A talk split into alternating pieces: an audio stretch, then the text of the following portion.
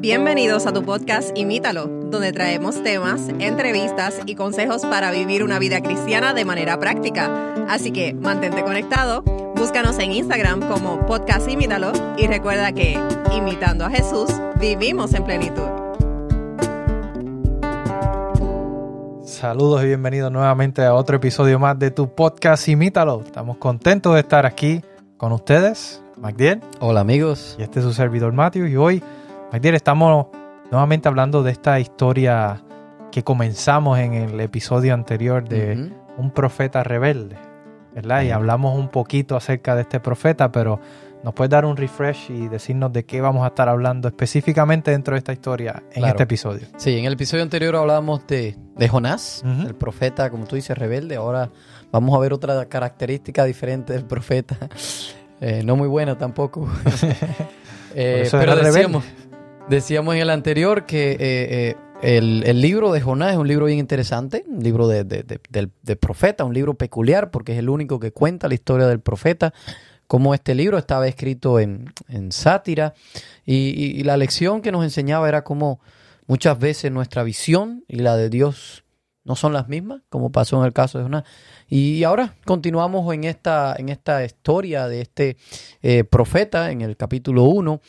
Y, y quiero contarle, yo no sé si, si a ti te ha pasado. Digo no sé, pero en realidad yo sí sé, porque esto diría que a casi todo el mundo le pasa, ¿verdad? Y es que eh, a veces yo vengo manejando de mi trabajo, a veces más lejos, a veces más cerca, pero resulta que a veces uno se queda, no sé, si inmerso en los pensamientos o, o no sé. El caso es como que you checked out. Te quedas así como ido y tú vienes manejando y de momento ya llego a la casa y digo, "Wow, ¿cómo? ¿Ya llegué? Oh, ni cuenta me había Como dado. uno como, como pasó, como, como dormido despierto. Exacto, y, y- y es, es algo haciendo una actividad tan eh, compleja como manejar. O sea, el cerebro, cómo puede estar en esta actividad y a la vez no estar. Eh, y, y es bien interesante. Y eso se vuelve eh, parte de en, en cosas que se vuelven rutinas en nuestra vida. Nos pasa muchas veces eso. A ti no te pasa, ¿verdad? A mí me ha pasado muchas veces. muchas veces. Y a veces me he quedado dormido literal. pero Espero pero- que no manejando. Sí, sí me ha pasado, pero, pero Es sí, otro en- tema. sí, exacto. Eso es otro testimonio. Eso es para otro episodio. Pero sí, sí entiendo, ¿verdad? Porque me puedo Claro. familiarizar con, con, con- con lo que estás diciendo, porque sí me ha pasado que a veces paso por sitio y digo, pero ya pasaron 10 minutos y, y no recuerdo la última luz que cogí o, o no recuerdo nada. Simplemente vengo guiando en modo automático. Lo interesante es que esta es la misma dinámica que nos está presentando lo que es el, la, primera parte del capítulo 1 de Jonás. Y, es este estado de, de descompromiso, de estar descomprometido.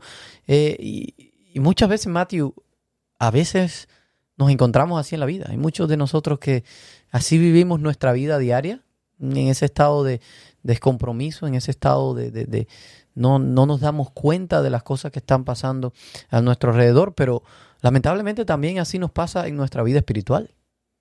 Y son pequeñas decisiones que aparecen insignificantes, parecen cosas que, que no pasa nada, pequeñas decisiones que poco a poco nos van alejando y nos van llevando hasta este, este de apatía espiritual, este estado de adormecimiento espiritual, como decíamos, dormido al volante del timón. Claro, y precisamente de eso es lo que vamos a estar hablando en este episodio, esta característica de Jonás, que lo vemos con esta apatía espiritual. Y, y, y como tú decías, McDear, el, capítulo 1 del libro de Jonás como que narra una historia muy similar a esta de quedarse dormido detrás del volante.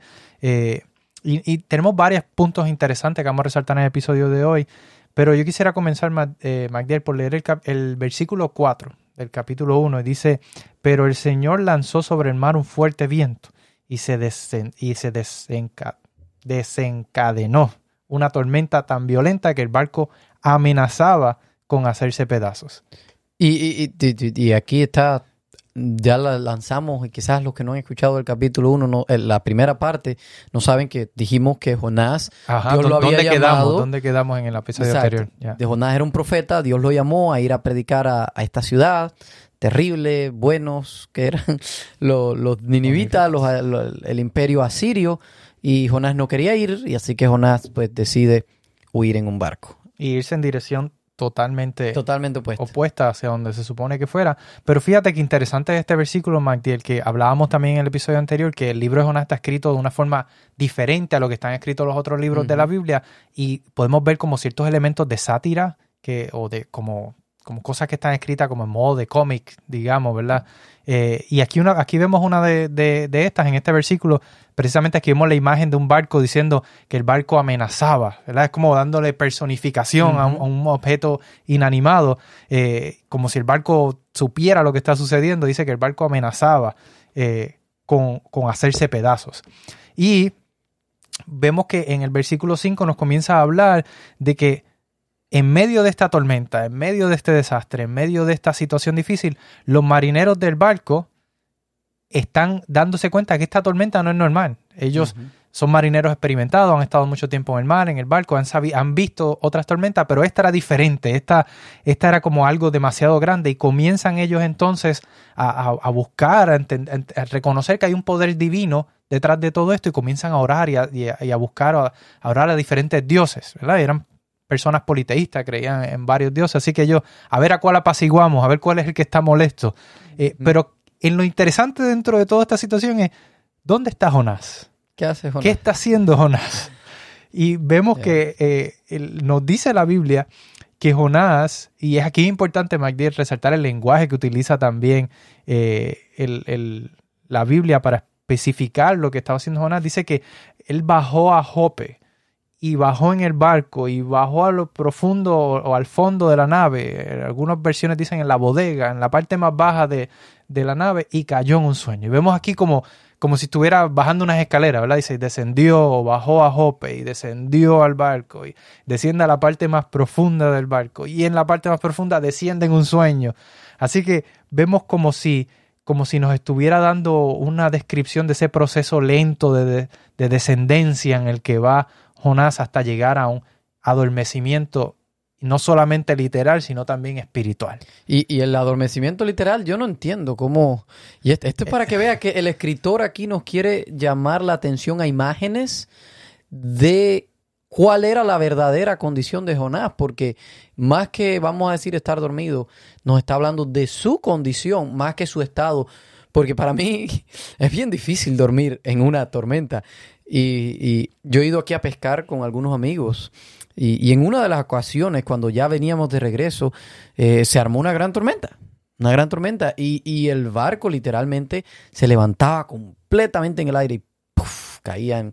Y, y yo no me puedo imaginar, obviamente quizás este era un barco más grande, cómo alguien puede dormir en medio de algo así. Ya, eh, Es y, y si vemos, hay programas de televisión que enseñan esta- estos marineros en el medio del mar. Definitivamente las tormentas, y si ellos reconocían que esta tormenta no era normal, eh, definitivamente tuvo que haber sido algo catastrófico. Claro. Pero es interesante, Magdiel, dentro de esto vemos cómo Jonás está, quizás yo recuerdo mientras leía esta historia, hay un ejemplo de un sapo, ¿verdad? Que el sapo, si tú lo tiras en, en- en- en agua caliente, él inmediatamente salta porque Sí. reconoce que el agua está caliente, pero si lo pones en agua a temperatura y vas calentando esa agua hasta llevarla al punto de hervir, puedes hervir el sapo y nunca va a brincar porque va en un proceso en el cual mismo no se va dando cuenta cuán, cuánto peligro está corriendo. Y vemos como una decisión tan simple como decidir huir de la presencia de Dios lo está llevando a un lugar tan bajo, literal, ¿verdad? Porque iba bajando y descendiendo y bajando hasta llegar a un sueño, pero también lo está llevando a un- a un, a un punto de apatía espiritual. Y la pregunta que nos pudiéramos hacer entonces, ¿quién sufre las consecuencias de esta apatía espiritual que, tiene Jonás? Ya, y la realidad es que eh, todo el mundo sufre. Todos los que están a su alrededor sufren. En este caso es eh, los marineros que estaban ahí en el barco. Y es esta actitud, Matthew, de creerse que yo sé mejor que Dios. Yo sé lo que me conviene. Yo sé más que Dios. Y esta actitud es lo que ha traído la ruina para todos los que están a su alrededor. Y esto es una imagen bien poderosa también de, del pecado y de las consecuencias que, que traen que trae el pecado. Y, y para nosotros acá como en, en- en- en- en este lado del mundo como se le llama a veces no somos orientales eh, para el tiempo bíblico para ellos eh, era diferente pero para nosotros nosotros nuestra visión de la moralidad es bien centrada en mí mismo. Y eso lo vemos todos los días en, en- en- en el diario vivir. Está centrado en mí mismo, mis decisiones morales, mientras eh, no afecten a nadie, o mientras la persona esté de acuerdo con eso, pues está, está moralmente correcto. Y la realidad es que eso es, eso, eso no, no funciona así. Es imposible, por más que nuestra cultura nos haya enseñado, eso no funciona así.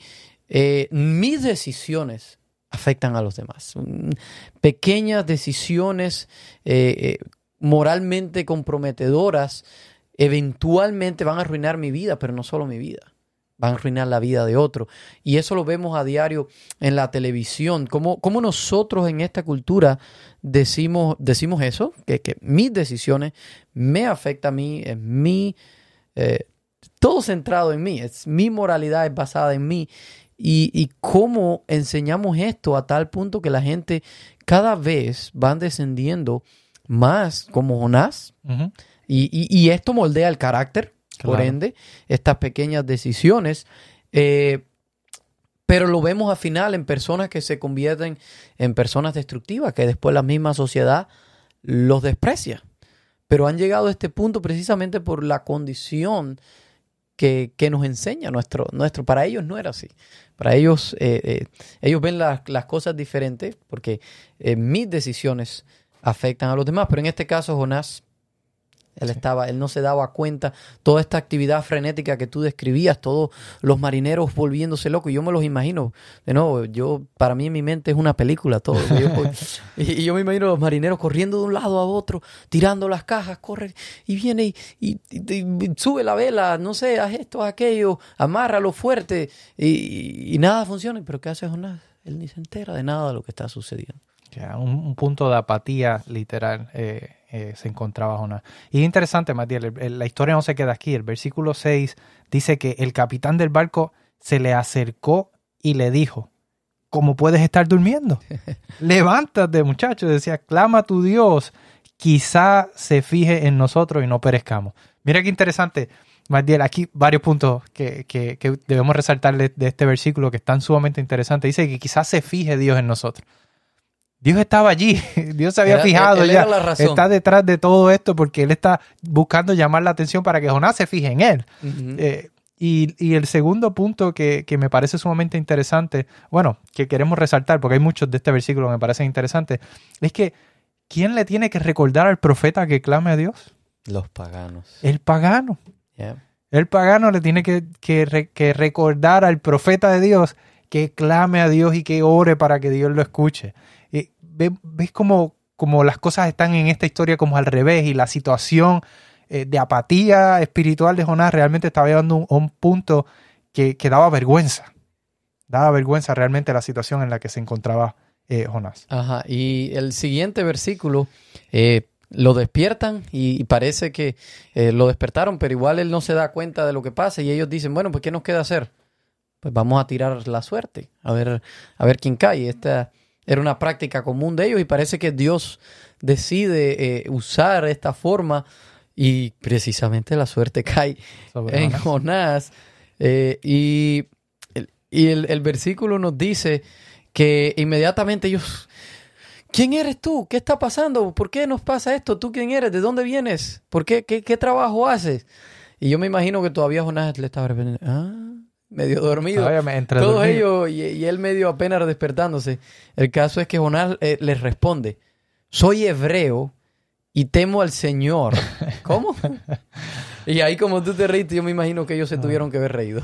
Yo me imagino que quizás, fíjate, yo pienso que quizás no se rieron, pero debieron haber sentido como que una confusión. ¿Cómo, cómo que tú eres hebreo, temes al Señor y por qué no estás orando? ¿Por qué no estás clamando? ¿Me entiendes? o sea, bueno, vamos a ver, vamos a ver lo que dice, porque este- está, está interesantísimo. Y dice, sigue diciendo el versículo, y temo al Señor, del, al Señor, Dios del cielo, que hizo el mar. Y aquí de nuevo, aquí no tenemos que reír porque es como, ok, tú estás huyendo del Dios que hizo el mar en un barco. En que el está mar. en el medio del exacto, que está en el mar. Es como ellos, eh, y, y el versículo nos sigue diciendo, y, y ellos se aterrorizaron porque entendieron. La severidad. Ellos, que son los paganos, entendieron la gravedad de lo que estaba haciendo Jonás. Exacto, y, y- esto también nos dice que, ¿cómo, cómo ellos sabían? y, y aquí el autor nos susurra, es como si nos dijera, y es que Jonás ya le había dicho. Yo, de nuevo, en mi imaginación, yo digo, cuando llegó Jonás allí a, a migración del barco, dice, ok, ¿tú para dónde vas? Oh, yo voy a Tarsis. Ok, ¿por qué va? ¿Negocio o placer? No, ni uno ni lo otro. Estoy huyendo de Dios. Oh, mira, ese es nuevo. Ah, ok.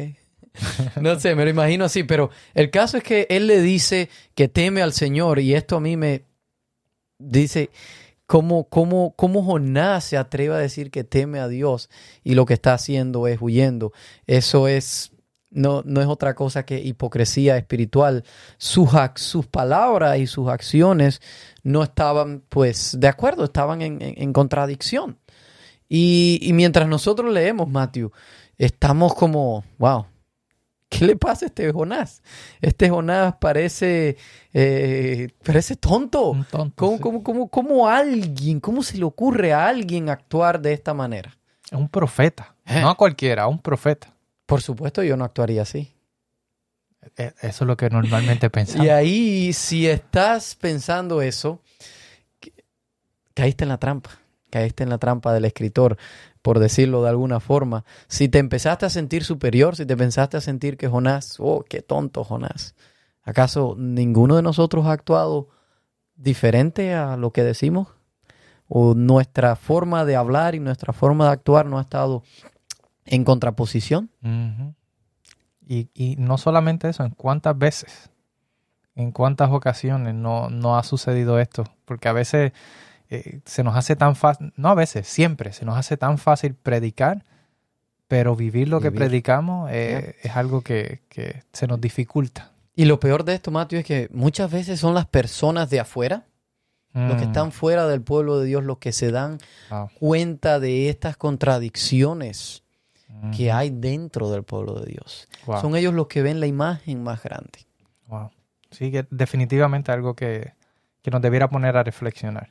Pero la historia no culmina ahí, Mike Dice que en, el versículo 11 y 12 nos está contando que la historia comienza, que la historia, que la, la, tormenta comienza a empeorar y ya los marineros no hayan qué hacer y le dicen, ¿y qué hacemos? Porque, porque sabemos que el problema eres tú, pero ¿qué hacemos? Dinos qué hacer porque tú sabes lo, lo, que hay que hacer. Y él le dice, tírenme al mar. Wow. Tírenme por ahí por la borda para el mar. Ellos estaban tirando desesperado todo lo que había en el barco, tratando de, calmar un poco el, barco, pero él dice que lo tiren a él al mar. Y nosotros podemos ver esto quizás de dos formas, Mike Podemos verlo como quizás hubo un cambio de corazón en, en, en, Jonás y se dio cuenta de lo que hizo y, para no seguir afectando a esta gente, dicen, pues miren, échenme al mar. Y, sufrir las consecuencias de sus acciones. Eh, pero también lo podemos ver desde otra perspectiva, es que puede estar huyendo, tratando de huir aún más lejos de Dios. Quizás una forma egoísta de Jonás de tratar de salir de un problema en el que él mismo metió, o sea, un problema es que una situación en la que él mismo provocó, de sus propias decisiones, exacto, lo, han llevado. Así que, eh, ¿qué forma más fácil de salir o de escapar de, de, esta situación de no querer ir a un lugar que Dios lo está llamando que simplemente muriendo? Si no tiene no, hay excusa, ¿verdad? No, no necesita ninguna otra excusa ya, pues estoy muerto, no puedo ir. Eh, y vemos ahí, ¿verdad? Que... Y poner su sangre sobre los inocentes. Y eso es un punto también que quizás pasamos por alto muchas veces cuando leemos esa historia, pero también estás provocando que otras personas te maten porque te están tirando al mar cuando sabes que no tienes oportunidad de sobrevivir en, el mar. Eh, así que Jonás estaba cayendo aún más profundo. Vemos ahí que quizás eso quizás nos da un indicio de que su intención no era ayudar o cambiar, porque si hubiera querido cambiar, quizás él mismo se arrodillaba y decía, Señor, me arrepiento y, voy, a, ir. a donde me enviaste, ¿verdad? Y quizás todo hubiera calmado. Pero él está siendo egoísta en su decisión y diciendo, mira, pongan su sangre, mi sangre sobre ustedes y tírenme al mar y, yo quiero morir ya. Básicamente, quiero una salida rápida. Y, eso pega, y eso pega con el personaje, porque después más adelante Jonás le vuelve a decir a Dios, mátame, mátame, porque me es mejor morir. Así que pega, pega con el personaje, ¿verdad? Eh, y, obviamente ellos le dicen, no, no vamos a hacer eso, no queremos hacerte eso. Eh, tú, a lo mejor tenían, dice, tú eres un siervo de Dios, no sé, pero el caso es que ellos no querían hacerle eso y ellos siguen tratando de regresar a tierra. Y eso me, eso me impresiona a mí, cómo ellos siguen tratando por no, por no tirar a Jonás. Pero bueno, a fin de cuentas se dan cuenta que no hay ninguna otra opción Y, y el versículo nos dice que ellos claman a Dios, diciéndole, pidiéndole perdón a Dios. Y ellos entienden que Dios es el verdadero Dios, que Dios es el quien tiene eh, poder y ellos piden a Dios que los perdone por hacer eso. Eh, sin embargo, me llama la atención que Matthew, esta es la primera oración en todo el capítulo. ¿Y de quién no viene? De los- Del profeta. Wow, No viene del profeta, sino que viene precisamente de los paganos. wow. Y eso nos da indicio, MacDill, también de que, eh, porque también nos dice que, que ellos no solamente oraron, sino ofrecieron sacrificio y, y- y- Y votos. hicieron votos a, a Dios. Y, y eso nos dice realmente que el temor de Dios quien lo tenía era precisamente los paganos, contrario a, o sea, un profeta que decía que decía que temía a Dios, que él, eh, al Dios que hizo el mal, pero precisa, eh, pero en, en quizás en, en contradicción a lo que él decía, ¿verdad? Básicamente no, no lo demostró y son precisamente los paganos que no lo decían, pero sí lo hacían. que no lo exactamente, son los paganos precisamente los que demuestran la actitud que debió haber demostrado Jonás. Eh, y, y eso no eh, nos, nos dice, ¿verdad? O nos da el indicio de que Jonás ni siquiera se da cuenta de las cosas que está, eh, que está haciendo Dios a su alrededor. Está como en este estado de, eh, de apatía, de, es como se pierde eh, la oportunidad de ser parte del milagro de la conversión de estos de estas personas que son eh, ateos que no creen o, que Paganos. creían en paganos verdad que no creían en, en- en el Dios verdadero eh, se pierde ser parte de la bendición de ser de esa conversión por su apatía espiritual y prefiere ser lanzado eh, al agua para, para morir y salir tener una salida fácil a, a su situación Claro, y hay algo bien interesante también en esta parte, Matthew, y es que cómo los... eh, algo cambia en ellos. ellos, ellos cambian, ellos cambian de, de forma de actuar, ellos cambian porque lo que tú estabas diciendo del sacrificio, yo no sé si alguien se puede atrever, pero no lo creo. Eh, los sacrificios se hacen con fuego y con animales. o se hacían O se hacían en aquel entonces, claro, por supuesto. Eh, y el barco de ellos era de madera. Es decir, que un fuego para quemar un animal grande eh, no creo que haya sido en el barco. Es decir, nos da la el indicio de que ellos regresaron a tierra y buscaron a Dios, buscaron el templo de Dios y, y allí ofrecieron sacrificios a Dios. Y el aspecto que dice que hicieron votos. Hicieron que- votos. Que, fue algo Claro. como cuando uno se casa, no es para un momento, hicieron votos para, para seguir a Dios. Seguir a Dios, claro. Y, y de ahí me llama la atención que a pesar de la apatía que ellos ven en el profeta, a partir de la contradicción que ellos ven en el profeta, ellos, ellos deciden servir a Dios porque ellos tuvieron un encuentro con ese, con ese Dios. Y aquí eh, la historia nos sigue diciendo que ellos lo tiran al mar. Al tirarlo al mar, eh, la historia nos dice, y el Señor dispuso un gran pez para que se tragara a Jonás. Y si la historia acabara aquí, Matthew, quizás no, no sería un buen final. Quizás sería una, una historia trágica, quizás como la que cuentan la, la literatura griega. Ah, pero la historia no termina aquí. Nos, y nos dice el escritor que eh, pasan tres días dentro del pez. Y nosotros, al leer eso, wow, tres días. La digestión, el Jonás tiene que haber muerto, se lo tragó un pez, debe de estar, debe, de- de- debió de haber muerto. Pero ¿qué nos dice el escritor? Dice que de pronto vemos que Jonás está despierto, no está muerto. Y no solo eso, nos dice que está escribiendo poesía, porque eleva una oración que mm, cuando nosotros la leemos hoy es una oración hermosa. Y si ustedes quieren saber más de esa oración, la vamos a ver en el siguiente eh, episodio. Pero es como si Jonás eh, llegara todavía a eso que tú decías, Matthew, más profundo. Más al fondo ahora está, más abajo, en un momento de muerte, donde se supone que experimente la muerte, sin embargo, ¿qué es lo que experimenta? Un reavivamiento. Y es como si Dios utilizara esto que debió haber sido un vehículo de muerte, lo utiliza como un vehículo de gracia, para Ah. darle nuevamente una segunda oportunidad A alguien a- que no lo merece. a alguien que no lo merece. Y, y- y yo no sé, pero ya aquí ya me huele a, a evangelio.